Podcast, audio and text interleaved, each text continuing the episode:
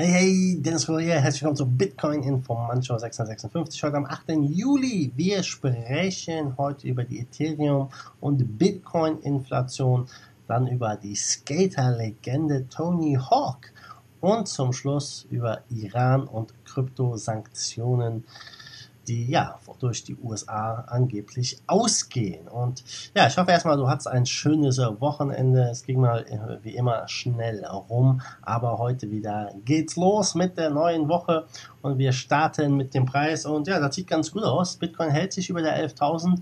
Wir stehen bei 11.480.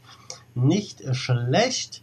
Und ja, mal gucken, was diese Woche so an News und Preisbewegungen alles so bringt. Bevor wir jetzt starten, du weißt es, hier wie ein Danke an unseren Sponsor coinmerse.io. Dort kannst du über 100 Kryptowährungen kaufen, verkaufen und handeln. Der Link dazu ist in der Beschreibung. Gucken wir uns mal das Thema Ethereum-Inflation und Bitcoin-Inflation an. Denn äh, Ethereum befindet sich gerade wieder so ein bisschen im Aufwind. Ja, äh, es gibt ja jetzt ähm, nur wenige Altcoins, die eigentlich ja gegenüber dem Bitcoin ein bisschen an äh, Boden gewonnen haben. Die meisten Altcoins, ja, die sehen halt nicht so gut aus, aber viele setzen auf Ethereum. Im Januar 2020 ist ja das große Update geplant und viele glauben dann, dass Ethereum sogar Bitcoin ja outperformen kann und ja, das Update kann vor allem durch Punkte wie im geplanten Proof of Stake, dem Sharding und der Verbesserung der Inflationsrate auf 0,5% auf sich aufmerksam machen. Und äh, ja, damit wäre dann die Inflationsrate auch deutlich unter der vom Bitcoin. Und ja, das ist eine Frage, ob sich das und wie sich das überhaupt auswirken wird. Inflation, letztendlich ist sie hausgemacht, ja.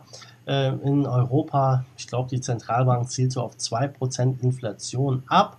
Letztendlich nichts weiter als eine versteckte Steuer kann man sagen, ja, die Leute verstehen das Thema Inflation nicht so richtig, aber letztendlich heißt es, dein Geld wird weniger wert, weil mehr Geld im Umlauf ist. Und Viele Kryptowährungen haben auch eine Inflation, die wird aber nicht willkürlich festgelegt wie von der Zentralbank, sondern die ist im Code fest ausgewiesen.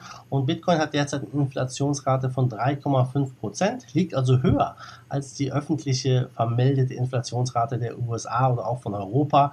Wobei ja die Inflationsrate der Berechnung natürlich auch, äh, ich sag mal, sehr ein bisschen dubios ist, finde ich, und nicht wirklich das widerspiegelt, was in der Realität sich abspielt. Aber das ist ein anderes Thema. Ja, viele andere Kryptowährungen haben auch Inflation und äh, Bitcoin wird immer so als Maßstab genommen.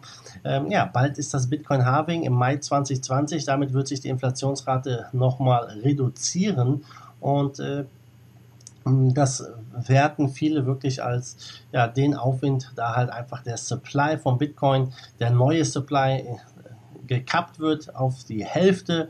Ja, und das hat natürlich dann auch Auswirkungen, wenn die Nachfrage bleibt, bleibt auf den Preis. Und ja, neben der Inflation bei Ethereum ist es ja so, die haben keine maximale Anzahl der Token, müssen, äh, ja, deswegen kann man es auch ein bisschen schwer mit Bitcoin vergleichen, aber mit Ethereum 2.0 könnte sich das ändern. Viele arbeiten an diesem Serenity Update, was halt, ja, unter Umständen hier die Inflationsrate um über 90 Prozent senken würde. So sagte, erklärte das ein äh, ja, Forscher der Ethereum Foundation, Justin Drake. Und mal gucken, wie bereitwillig die Community überhaupt ist, dass vor allem auch die Miner diese, diese Update so zu akzeptieren. Dieser Wechsel von Proof of Work zu Proof of Stake, ich glaube, der wird nicht so einfach werden. Proof of Stake ist ja auch etwas, was viele nicht so toll finden. Auch da scheiden sich die Geister. Aber nichtsdestotrotz äh, glauben hier einige, dass dieser äh, Supply Shock, diese Inflations- Rate zu senken, Ethereum in neue Sphären nach oben bringen könnte und äh, ja, einen Paradigmenwechsel einleitet. Ähm, viele glauben, dass wir nie wieder so einen günstigen Ethereum-Bitcoin-Wechselkurs sehen wie aktuell. Also es könnte unter Umständen ein guter Einstiegszeitpunkt sein. Sollte es alles glatt gehen? Das ist die große Frage. Ja, denn das sind noch ja, einige Monate bis dahin und ob die Meilensteine wie in der Vergangenheit eingehalten werden, das ist ja mehr als fraglich, ob es sich lohnt, hier einzusteigen in Ethereum oder nicht. Das muss jeder für sich selbst äh, entscheiden. Aber äh, das könnte sich natürlich alles positiv entwickeln. Es wird auf jeden Fall ein spannendes Jahr für Ethereum. Was glaubst du? Schreib mir mal in die Kommentare. Ist Ethereum ein Contender, der den Bitcoin vielleicht von Thron stoßen kann? Ja oder nein? Würde mich mal interessieren, was du dazu denkst.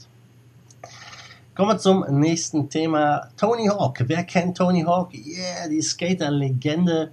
Und äh, ja, das ist äh, auch interessant. Er hat auf Twitter jetzt gesagt, dass er ähm, ja, seit Jahren Bitcoin hodelt und hat da auf äh, einen Tweet reagiert und meinte er, seit sechs Jahren reite er schon die Bitcoin-Welle und noch nichts von seinen Bitcoins verkauft hat. Also für ihn ist es ein Asset und äh, hat wahrscheinlich damals aufgrund bestimmter, ja, vielleicht Empfehlungen in den Bitcoin investiert. Wenn es schon sechs Jahre her ist, also 2013, hat er wahrscheinlich unter 1000 Dollar gekauft. Wie viele investiert hat, hat er natürlich nicht gesagt, wie viele Bitcoins er hat. Ja, aber es zeigt halt, dass ja auch Prominente wirklich ja, Bitcoins besitzen, vielleicht viele weitere auch Bitcoins hoddeln, da sich einfach gar nicht zu äußern wollen, aber trotzdem ja, Bitcoin haben möchten. Und das ist ein ja, sehr interessantes Zeichen. Ja, wir sehen es jetzt in den Mainstream-Medien wieder, dass die Nachrichten wieder ein bisschen positiver werden. Jetzt, seitdem wir über 10.000 Dollar sind. Der Hype ist natürlich noch nicht da. Ich glaube, der große Medienhype geht erst wieder bei 20k los, aber das werden wir sehen. Und ja, wir haben jetzt hier in verschiedenen Wirtschaftspublikationen gesehen, dass Bitcoin als ja potenziell sicheres Anlageobjekt empfohlen wird. Es kommt so allmählich in den Mainstream Finanzdiskurs und ja, viele glauben sogar, dass Bitcoin jetzt eine wirklich gute Alternative oder eine brauchbare Alternative ist zu Fiat. Ja, das wird sich zeigen, wie brauchbar es wirklich ist, weil die Gebühren natürlich bei On-Chain-Transaktionen recht hoch sind. Aber auch viele Bitcoin-Hater kommen so langsam rum und glauben halt, dass Bitcoin doch erfolgreich werden kann und es sich vielleicht doch lohnt, in Bitcoin zu investieren, weil es wirklich eine Absicherung ist gegen auch, ja, ich sag mal, geopolitische Unruhen und unser Finanzsystem, was ein bisschen bröckelt, ja, schon seit Jahren und wahrscheinlich breiter bröckeln wird. Letztendlich muss Bitcoin nur eins tun, äh, überleben und abwarten, weil das Fiat-System zerlegt sich früher oder später selbst. Wie viele andere Prominente Bitcoin halten, ja, das werden wahrscheinlich nicht alle sagen, aber gerade im Sportbereich hört man immer wieder von einigen Leuten, die schon in Bitcoin investiert haben. Auf jeden Fall coole Geschichte. Gucken wir wieder rüber in den Iran. Der Iran ist ja jetzt öfters in den Medien gewesen bezüglich Krypto und ja, der stellvertretende Wirtschaftsminister vom Iran, der ist der Überzeugung, dass das Parlament der USA versucht, seinem Land den Zugang zu Kryptowährungen zu verwehren. Ich frage mich, wie die USA dem Iran den Zugang verwehren soll? Ja, das ist äh, eine gute Frage, aber so berichtet es hier eine Nachrichtenagentur und ähm, äh, ja, viele sehen halt, oder das amerikanische Parlament sieht halt eine Kryptowährung als Zweckmittel zur Umgehung der Sanktionen, ist es natürlich auch keine Frage und ja, deswegen seien laut seiner Aussage die USA auch daran interessiert, rechtliche Steine äh, in den Weg zu legen, um das Ganze ein bisschen zu unterbinden. Wirklich funktionieren, meiner Meinung nach, kann das nicht. Ja, aber der Staat Status äh, von Kryptowährung im Iran ist noch ungeklärt.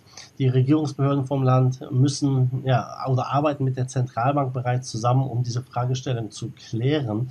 Und äh, ja, im Dezember 2018, also schon ein bisschen her, wurden im amerikanischen Kongress einige Gesetzesentwürfe eingegeben, um halt neue Sanktionen gegen den Iran einzuleiten, darunter auch das Thema Krypto.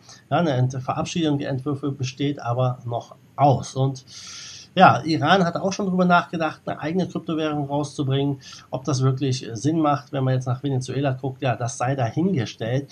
Aber Iran hat ja super günstige Stromkosten. In vielen Moscheen zum Beispiel ist der Strom subventioniert.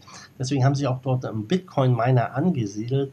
Ähm, da, die haben natürlich jetzt ein bisschen Pech gehabt, weil der Iran über 1000 Miner beschlagnahmt hat weil einfach zu viel Strom verbraucht wurde, die, äh, ja, Strom, der Stromverbrauch zu stark angestiegen ist ist normal, wenn der Strom günstig ist, dass man das sowas auch ausnutzt, gerade zum Thema Bitcoin Mining. Aber ganz ehrlich, wenn der Iran die Sanktionen der USA umgehen wollen würde, da braucht man keine eigene Kryptowährung erfinden, die ja, vielleicht auf wackeligen Füßen steht, sondern man, man könnte sagen als Staat, wir investieren jetzt ins Bitcoin Mining und damit wär, würde der Iran ja, relativ schnell zu einem, einem großen Player ja, aufsteigen. Ich glaube, es ist nur eine Frage der Zeit, bis ein Staat sich öffentlich dazu bekennt, im großen Stil ins Bitcoin-Mining zu investieren.